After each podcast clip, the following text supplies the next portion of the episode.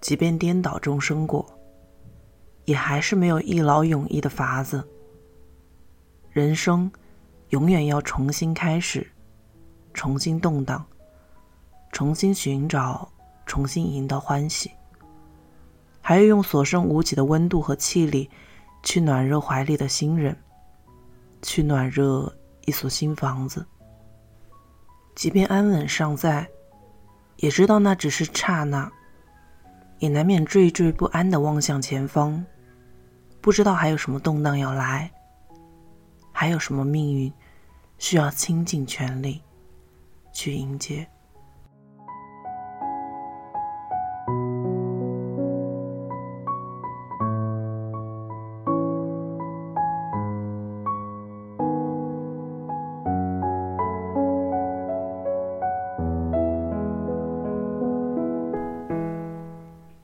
亲爱的听众朋友们，这里是陆离的个人电台，FM 四八二三一六，我是主播陆离。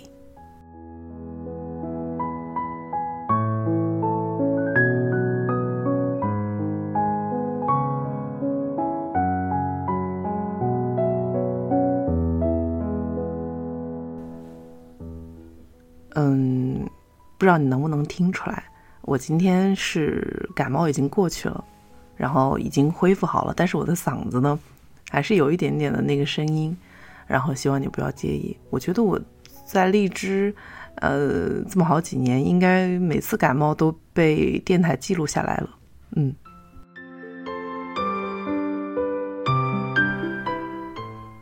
今天我们要来分享的故事，作者是柳安。故事的名字叫做《阿秋的故事》，愿你喜欢。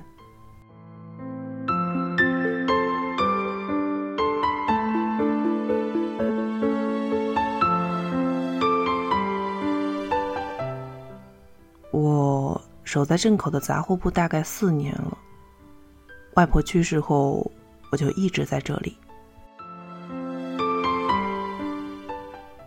凌晨四点会有货车经过。上一次货车司机烟瘾犯了，敲开杂货铺的门，我才知道镇上的农货物每天是这样去了城里的许多学校。大概我太久不接触外面的世界了，我以为人们还会背着兜罗去市场上卖货。镇上的人不多。像我这个年纪的，大多都去了大城市。我不知道那些人过得怎样，反正出去了好多人，再也没有回来过。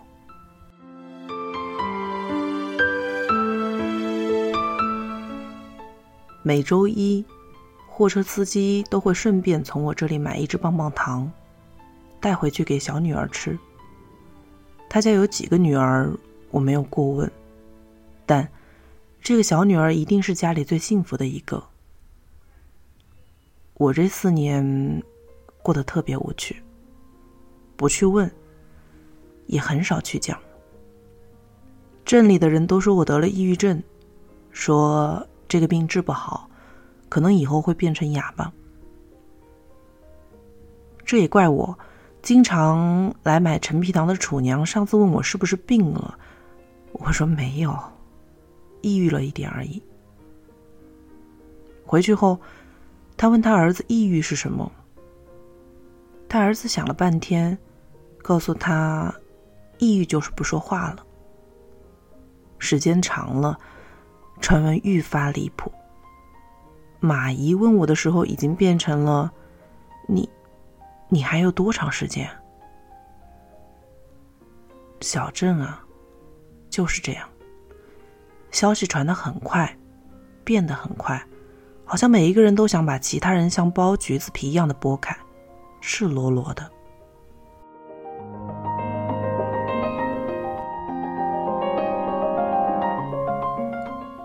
城里每天有两班往返小镇的客车，站台离杂货铺很近。出太阳的许多时候，我在小杂货铺门口的躺椅上。可以看到明晃晃的人和阳光。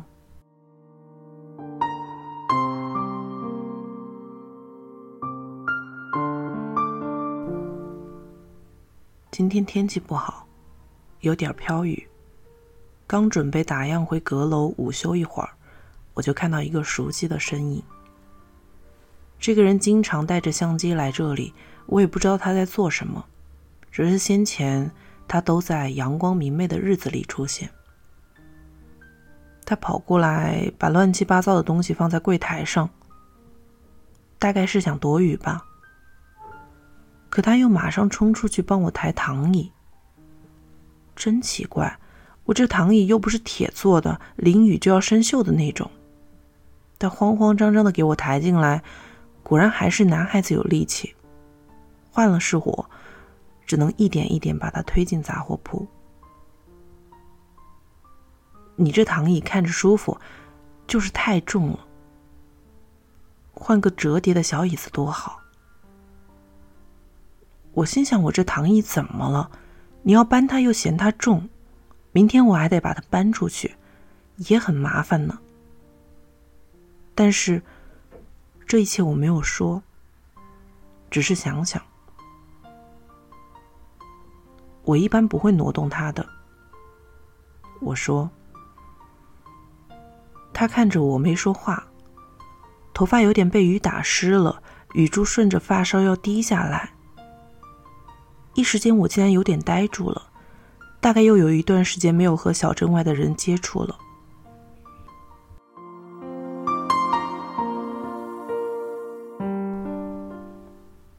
我递给他几张纸，让他把发梢上的雨水好好擦一下。转过身，想离他远一些。时间久了，外人对我产生的磁场影响也愈发强烈。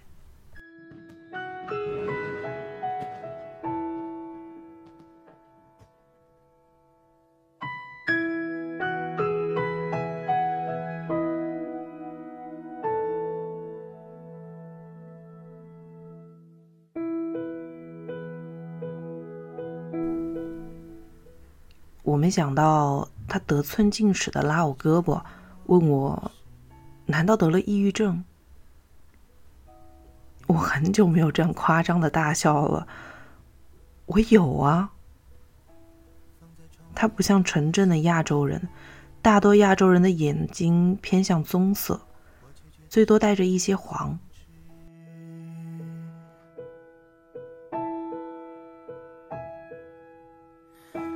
当你这样凝望我时，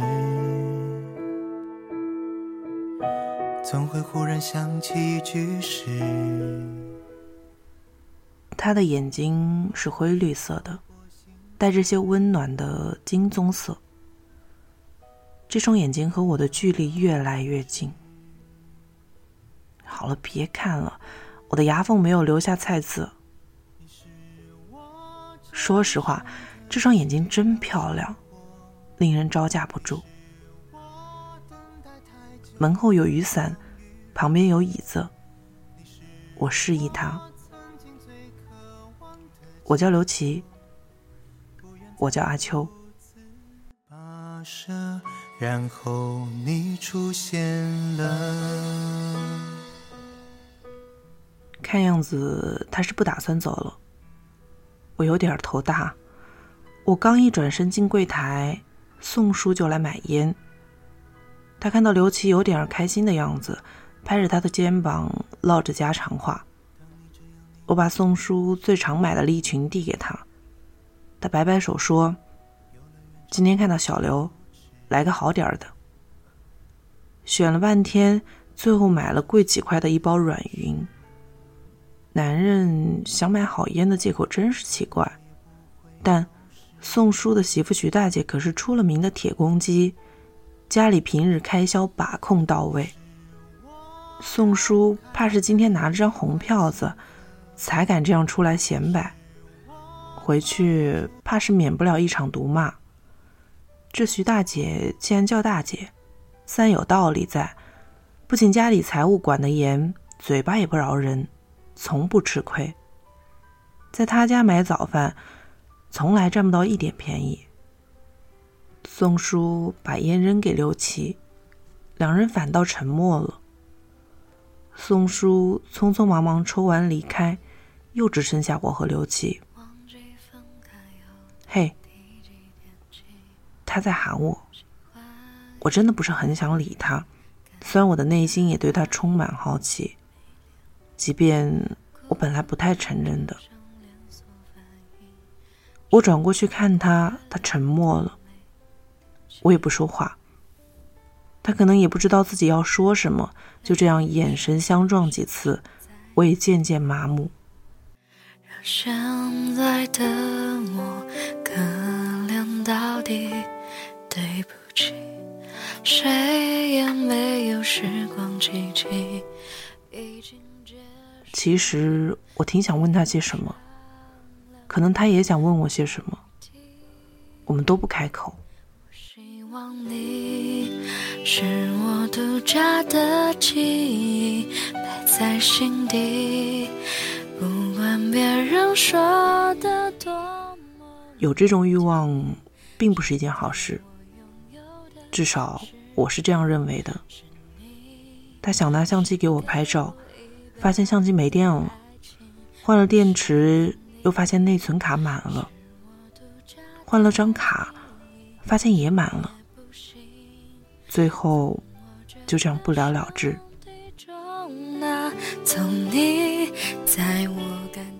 后来他没说话，我也没开口，直到末班车来了。没问题。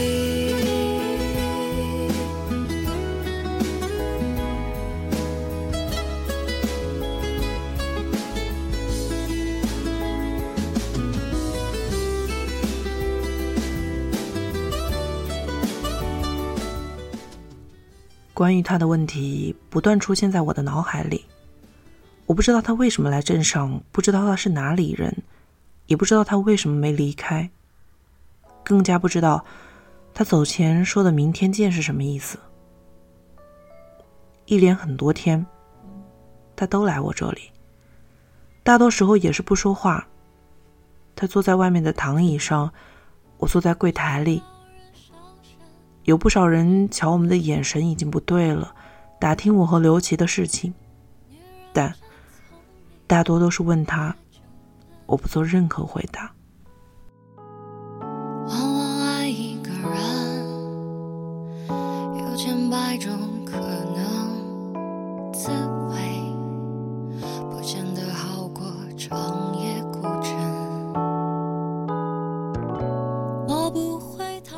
自从上次抑郁症的事情传闻之后，对于这种模糊的事，我不再开玩笑，也不回答，一笑了之。只要每次有人悄声议论，等人走远了，他都过来讲给我听。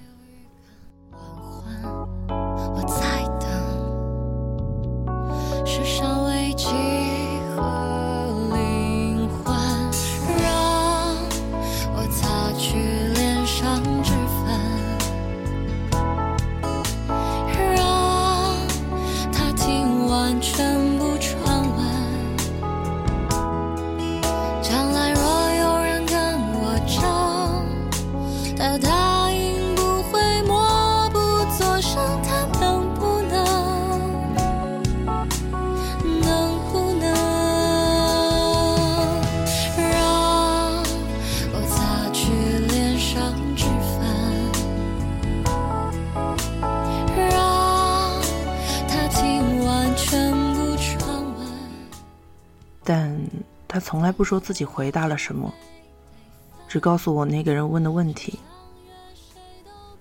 这个男人可能一周左右，他神秘的消失了。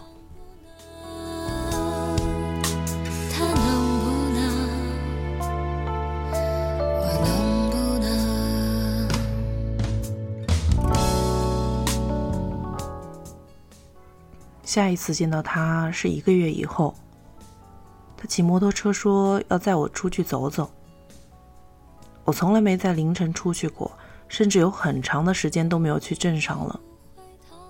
我不知道自己为什么不拒绝他。我们还是不怎么说话，像是一场对抗赛。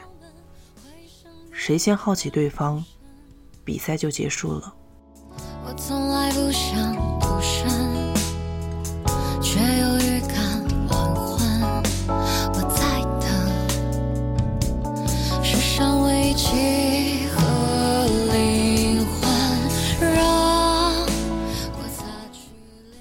他的摩托车骑得有些快，风灌进衣袖，有点冷。在一片空旷中，速度愈发快。唯一能带给我些安全感的衣服也好，人也好，我都没有去触碰。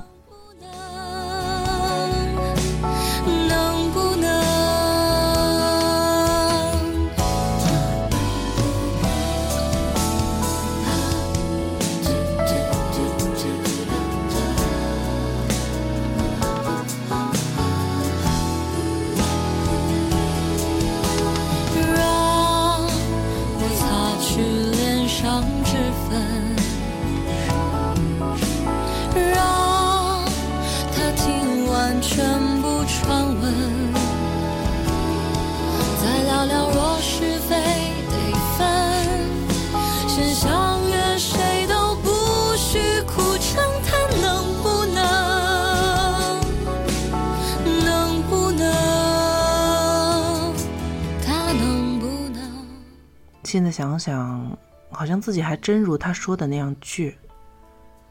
其实也是不想输，我在和自己的理智抗衡。刘琦说过：“风刮过耳边，你就可以听到别人和风许下的心愿。”大概把我当成怀春少女了吧。回去的时候已经凌晨三点多，他没有走的打算。人的情绪总是如此奇怪。我哭了，这是外婆走后第一次。我转头去厕所，流泪是没有声音的。每次想起这个，我还蛮心疼自己。等我出来，他在躺椅上睡着了。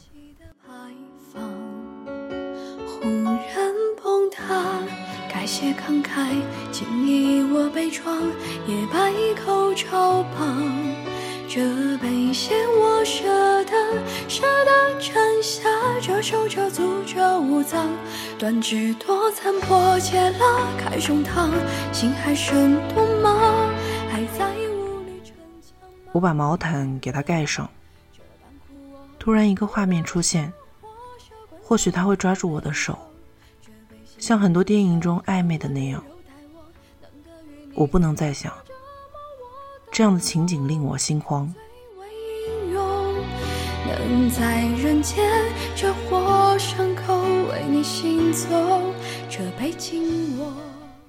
醒来时已经早上九点了，我很久没有睡得这样舒心了。我下楼看到刘琦，还是感到有些恍惚。昨夜和他的夜游更像是一场稀里糊涂的梦境。他好像很累，还在睡。我把手边的书打开。阿秋，我刚打开书没有一会儿，刘琦喊我。他很少叫我阿秋，大多时候我们两个的称呼就是喂，哎。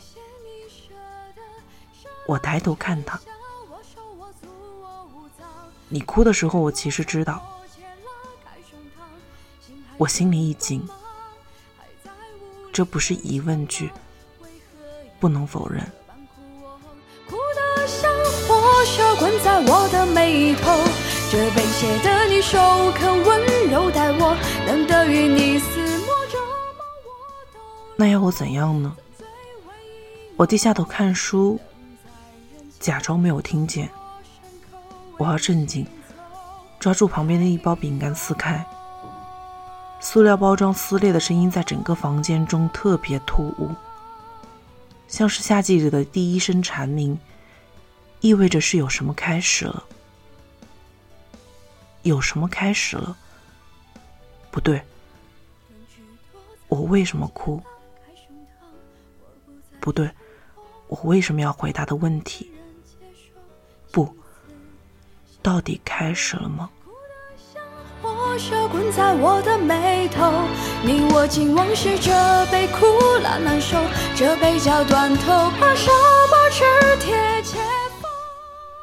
太乱了，这是在梦境中吧？每一次遇到这种扰乱人心绪的事情，我就想把指甲扎进掌心里。这个习惯到底是多久养成的？我在费力想些什么？我到底要怎么做？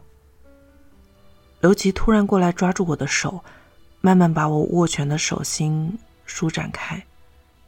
说真的，那一瞬间我恨不得嫁给他。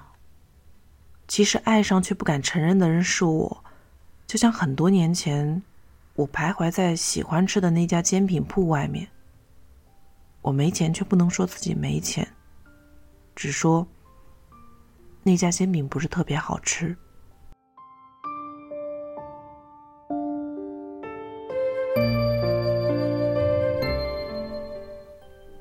他一直拉着我的手，我害怕，怕他听到我加速的心跳。帮我吧，他回答：“好。”没有一点犹豫，大概有一部分想要摆脱他给我的窒息感。他没有待多久就走了，说是最近有些事情解决好了就会回来。我会不时的想起他，直到后来感觉麻木了。我们不发消息，也不打电话。这是我在拒绝承认自己输掉了那场博弈。后来，冬天来了，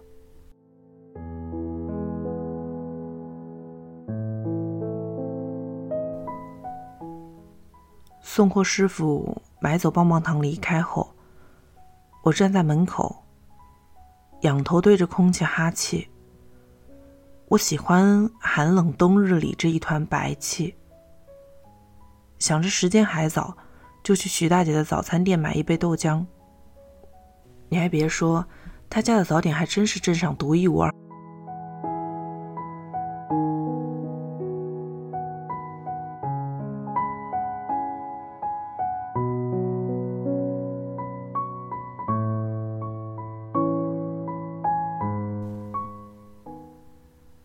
奇怪，掌心传来豆浆发烫的温度。我尝了一口，也是烫嘴，但空气中却没有冒出一团一团的白气。走回杂货铺的路上，我试着让豆浆冒出一些热气，像是想要强行留下一些印记的偏执。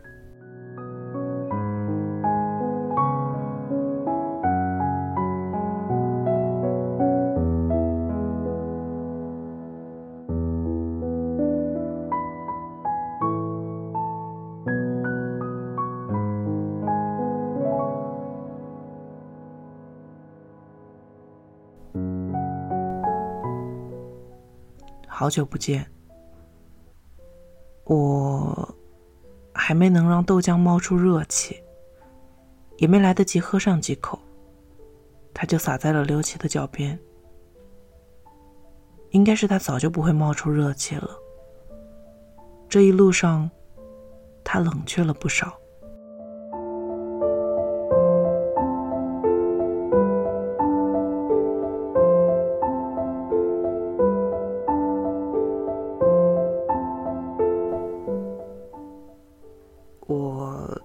杂货铺的门，让他进去。他带来很多看起来特别复杂的设备。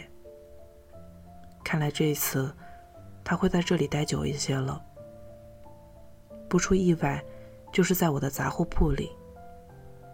毕竟，这就是逃离窒息感的代价吧。他坐下和我讲了他的意图、想法，很大一部分是关于他的梦想。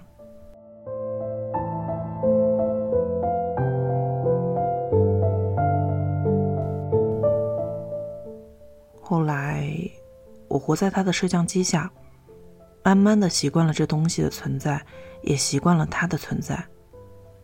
他会帮我看着店铺，我也能有更多的时间去休息，或者做一些自己的事情。我始终没有和他成为情侣。小镇上的人都在猜疑我和他的关系，我早就不在乎了。别人的言语早就不能左右我了。最后，他把生活剪成了参赛的作品。我趁他睡着的时候看过一次。有我在卖货的，有货车司机的，有我在看书的，也有我吃零食、做饭等等，很多。但唯独，唯独没有他的身影。我不去问缘由。大概也没有这个必要。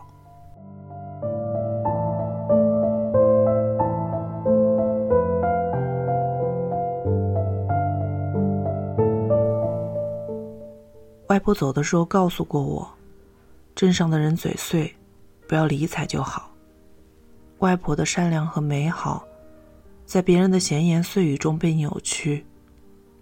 她曾经半夜睡不着出去溜达，不知道被哪家人给瞧见了。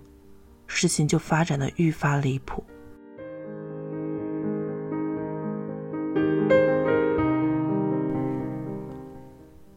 有人说他出去偷人，也有人说他得了梦游症，这个病是神经有问题。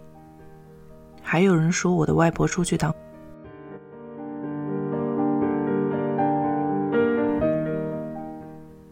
也是那一年，外公离开了他。出去工作，带着三岁的妈妈。我妈比较倒霉，三十五岁之前都在和我父亲争夺我的抚养权。三十七岁便出了车祸，永远闭上了眼睛。而我的父亲在他走的那一年有了新的小孩，家里亲戚大都说我是灾星。就这样，我来到了外婆的身边，来到了杂货铺。我离开过小镇，明白外面的世界也差不多。外婆这一辈子最大的遗憾，就是她没有离开过小镇，一直在幻想着我口中编织的新世界。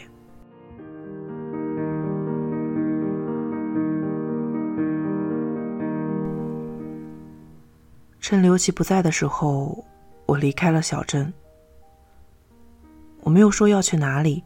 事实上，我也不知道自己要去哪里，只留了字条告诉他：“这家杂货铺属于你了。”我知道，如果我不离开，这个小镇也会逼我离开。或许到那时，就不再是离开这么简单了。我后来有看到过他的作品，剪辑过一些片段，得了国内的一个奖项。影视圈的专家点评说，故事缺少一个合理的开头。我从背包里翻出一张 SD 卡，埋在我脚下的土地里。这个地方没有人知道我的故事，也没有想去了解一个陌生人。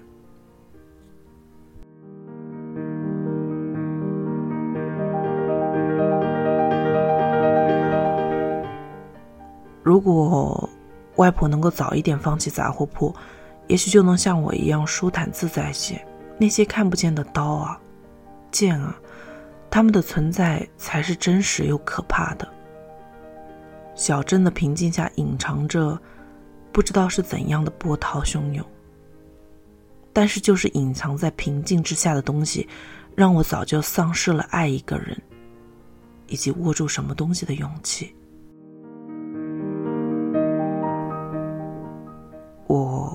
还在寻找，不知何方才是归途。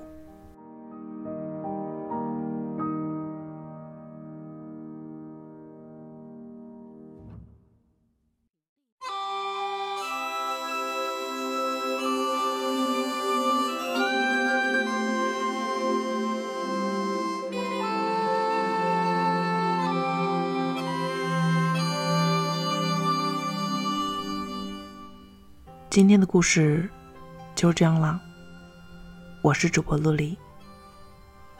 点击关注可以认识我。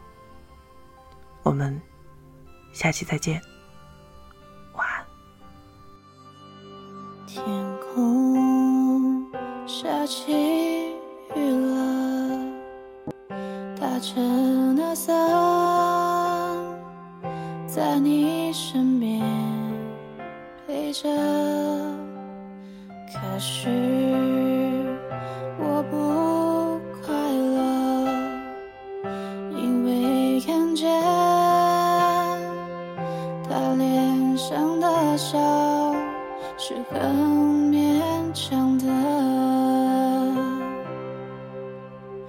我很想爱他但是眼睛在说谎。